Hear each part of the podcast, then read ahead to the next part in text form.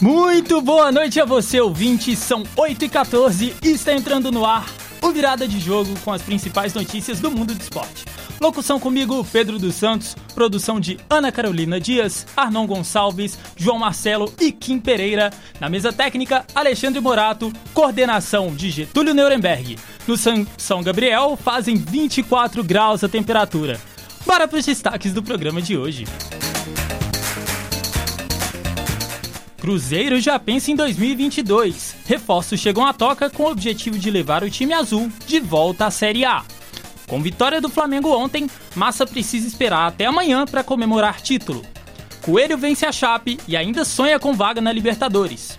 Montanha russa na Fórmula 1. Combinação de resultados pode dar título a Verstappen ou empatar a disputa com Hamilton. E após a despedida de Formiga, seleção brasileira encerra sua participação no torneio de Manaus.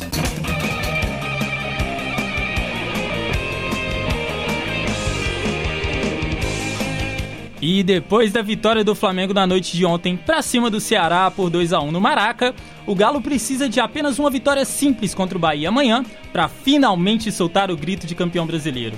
E a nossa repórter Kim Pereira produziu uma reportagem especial trazendo essa espera de quase 50 anos. Fala Kim, boa noite. Boa noite, Pedro. Boa noite, ouvintes da Rádio PUC Minas. Essa vitória do Campeonato Brasileiro é muito importante para o Atlético. Em 1971, o Atlético se sagrou o primeiro campeão do Campeonato Brasileiro e em 2021, 50 anos depois, sonha com o bicampeonato. O Atlético colecionou várias vitórias desde a sua fundação em 1908. Conhecido como time do povo, o clube levanta com orgulho a sua bandeira e tem uma torcida alvinegra de sangue e coração. De 2000 a 2010, o time passou por momentos difíceis. Até 2003, as campanhas do Brasileirão foram medianas, mas em 2004 e 2005 as participações foram bem abaixo do esperado. E em 2006, o Galo caiu para a Série B. Durante todo o ano, o clube teve que se reorganizar para voltar à primeira divisão e ganhou o campeonato, retornando à Série A em 2007. Daí para frente, diante de muita pressão da torcida, a luta atleticana em reconquistar o seu espaço foi grande. O clube investiu em contratações, mudou esquemas de jogo e a filosofia do time de lutar, lutar, lutar continuou. Lá em 2012, com muita raça e amor, o Galo já era o favorito ao título de campeão brasileiro, mas mesmo depois de liderar várias rodadas e conquistar grandes vitórias, infelizmente ficou em segundo lugar. O vice-campeonato também vem em 2015 e mais uma vez o grito de campeão ficou preso na garganta. De 2000 a 2021, o Galo ganhou vários títulos, como a tão sonhada Copa Libertadores da América em 2013, a Recopa Sul-Americana e a Copa do Brasil em 2014 e oito campeonatos mineiros em 2000, 2007, 2010, 12, 13, 15, 17, 2020 e 2021. Mas o bi não veio.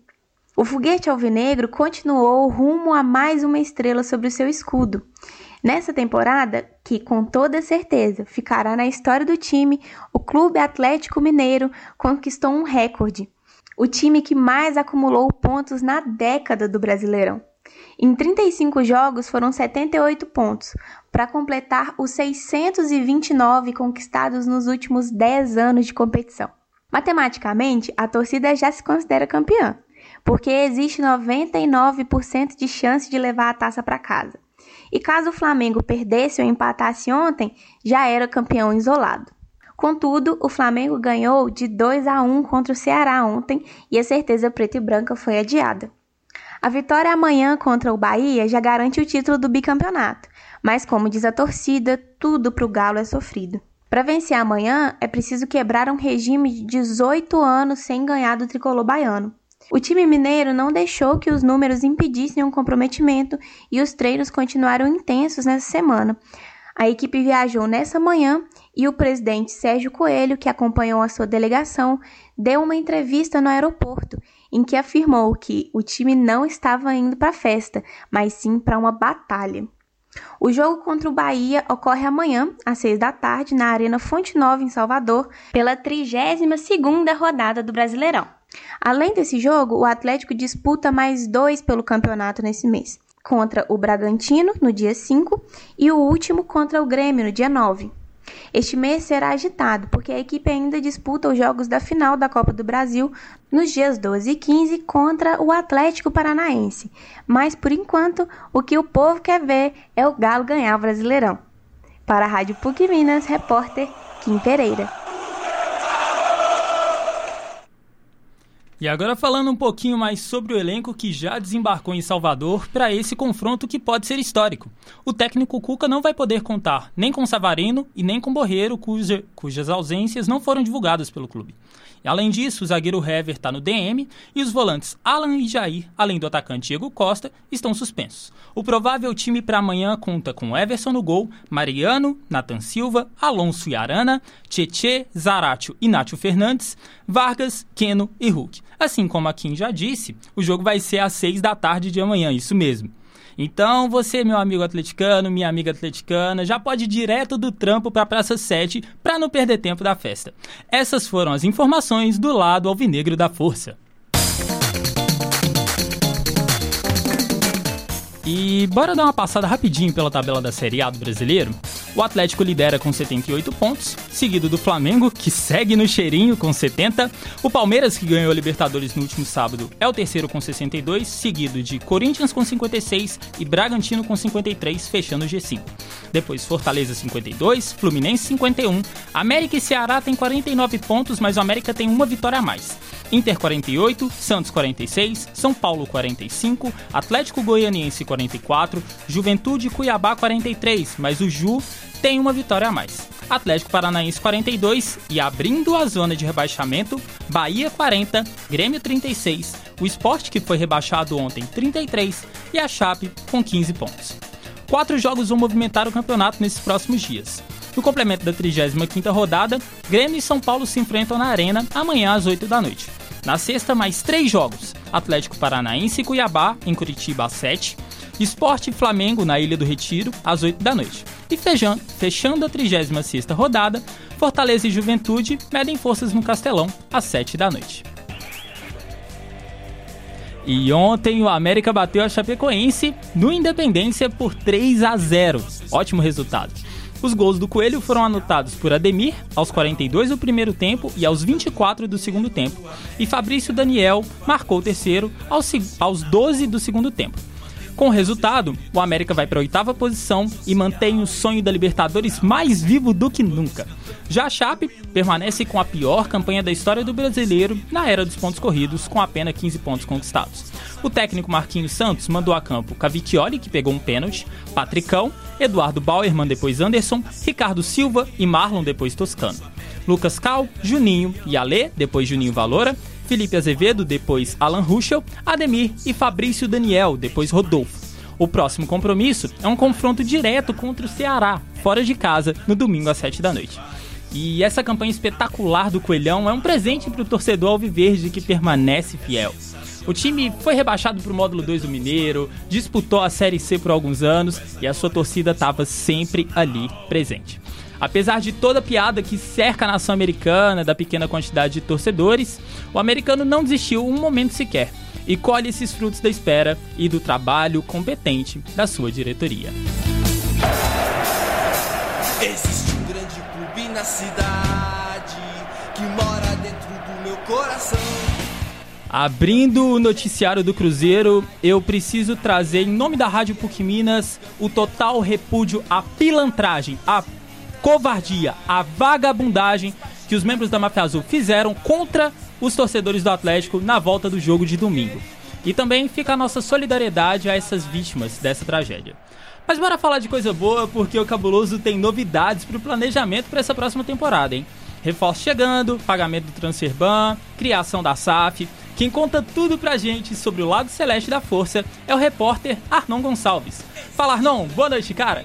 Boa noite, Pedro. Boa noite, ouvintes. É isso mesmo. O Cruzeiro já está se organizando aí para o próximo ano. Em uma rede social, o presidente do time, Sérgio Rodrigues, anunciou o registro de sociedade anônima do futebol, que formaliza o projeto Clube Empresa da Raposa e apresenta um novo modelo de gestão. o clube já está utilizando alguns benefícios desse projeto e, segundo Rodrigues, essa iniciativa ajudará a reerguer o clube. A transformação em clube-empresa é um dos pontos mais importantes para o planejamento do Cruzeiro para a próxima temporada, mas também houve a renovação do contrato com o técnico Vanderlei Luxemburgo por mais dois anos, que era um dos grandes objetivos aí que o clube pretendia garantir. Além disso, a diretoria do Cruzeiro começou a montar o elenco que disputará o Campeonato Mineiro, a Série B do Brasileirão e a Copa do Brasil. Um dos objetivos de Luxemburgo é ter um grupo reformulado com o intuito aí de retornar à Série A. No entanto, para regularizar os contratados, o time precisa finalizar o transfer ban, uma punição da FIFA que impede o registro de atletas por conta de dívidas. E vamos falar um pouco sobre o elenco, que ainda não teve todas as alterações oficializadas, mas já foram anunciados alguns jogadores que entrarão para o time e outros que deixarão o time em relação ao grupo que segue em 2022. O zagueiro Maicon foi o primeiro reforço anunciado pelo clube. Quem também teve o contrato renovado foi o goleiro Fábio, até o final de 2022. E agora ele tem aí a oportunidade né, de chegar aos mil jogos pelo clube. Além disso, o Cruzeiro tem nove jogadores que estão emprestados e seguem sob observação do técnico, podendo retornar ao time. São eles os zagueiros Arthur e Gustavo Risse, os laterais Alan Ruschel e Rafael Santos, o meia Vitinho e os atacantes Ayrton, Laércio, Vinícius Popó e William Potker.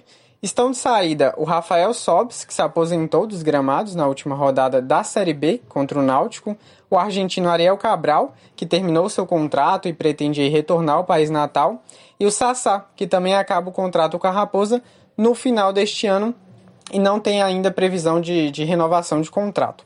Além de Rafael e Ariel Cabral, outros 13 atletas têm contrato até o final deste ano e estão com futuro indeterminado se permanecem ou não na toca. São eles Norberto, Jean Vitor, Rodolfo, Léo Santos, Joseph, Flávio, Giovanni, Wellington Nem, Dudu, Keké, Felipe Augusto e Vitor Leque. E por último tem o Raul Cáceres, que até o momento tem contrato com o time só até o final de 2022. Ainda faltam alguns pontos a serem acertados, mas já é possível fazer aí algumas análises do cenário do Cruzeiro para o próximo ano. E aí, Pedro, o que, que você achou do planejamento do time? Olha, Arnon, vou confessar para você que tô com o pé atrás ainda em alguns aspectos. Depende muito da votação do Conselho Deliberativo, que até hoje só tem se mostrado estar contra o clube. Se a SAF vai dar autonomia ao possível investidor ou não, ou melhor dizendo, né? Se vai ter o percentual mínimo de 51% para quem for investir, o caminho vai ficar mais fácil para a gente se reerguer. Mas o principal reforço para 2022 chama-se China Azul. Eu estava no Mineirão nos últimos dois jogos e o que a torcida fez foi surreal. Cantaram como se fosse uma final de Libertadores. E vale lembrar que o fato do Cruzeiro não ter subido até hoje se deve às insistências do Sérgio Santos Rodrigues em não ouvir a torcida. Tanto que nos jogos contra Brusque e Náutico, a torcida apoiou durante os 90 minutos, mas no final do jogo o nome mais xingado foi o dele. Nem os árbitros foram tão chegados quanto ele. Ele deu murro em ponta de faca para defender as suas convicções. Ninguém pediu o Ney Franco no ano passado, ninguém pediu o Mozart para ser técnico esse ano e muito menos o Pastana para ser diretor de futebol. E quando o Cruzeiro passou pelo seu momento mais crítico esse ano, o Bacana estava lá na Europa fazendo palestra como se tudo tivesse numa boa. Mas o primeiro passo então para subir é ouvir o torcedor, que uma coisa eu tenho certeza: apoio não vai faltar. Mas se jogar contra a torcida, a cobrança vai continuar.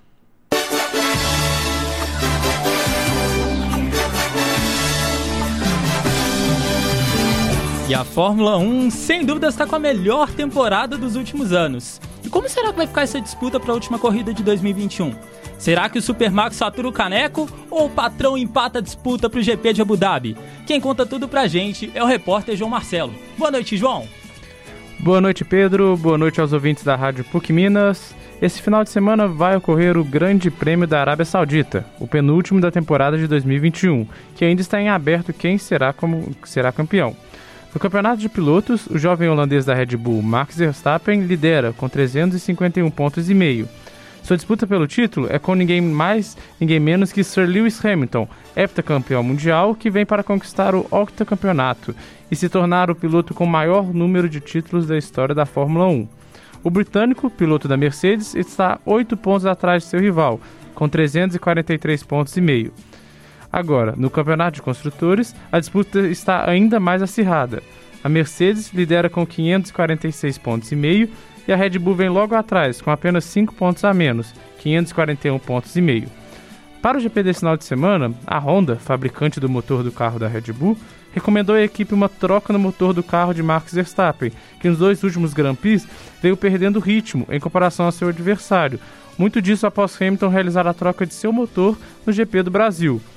Apesar do conselho da fornecedora japonesa, a Red Bull está receosa em realizar a troca dos motores, porque com isso Verstappen sofreria uma punição no grid de largada e Hamilton teria a chance de disparar na frente e ganhar a corrida de forma tranquila. Tirando essa decisão, que só saberemos a resposta no final de semana mesmo, Max pode confirmar o título já na Arábia Saudita. Basta o holandês vencer e torcer para o rival terminar em sétimo ou triunfar com a volta mais rápida e ver Lewis ficar de sexto para baixo.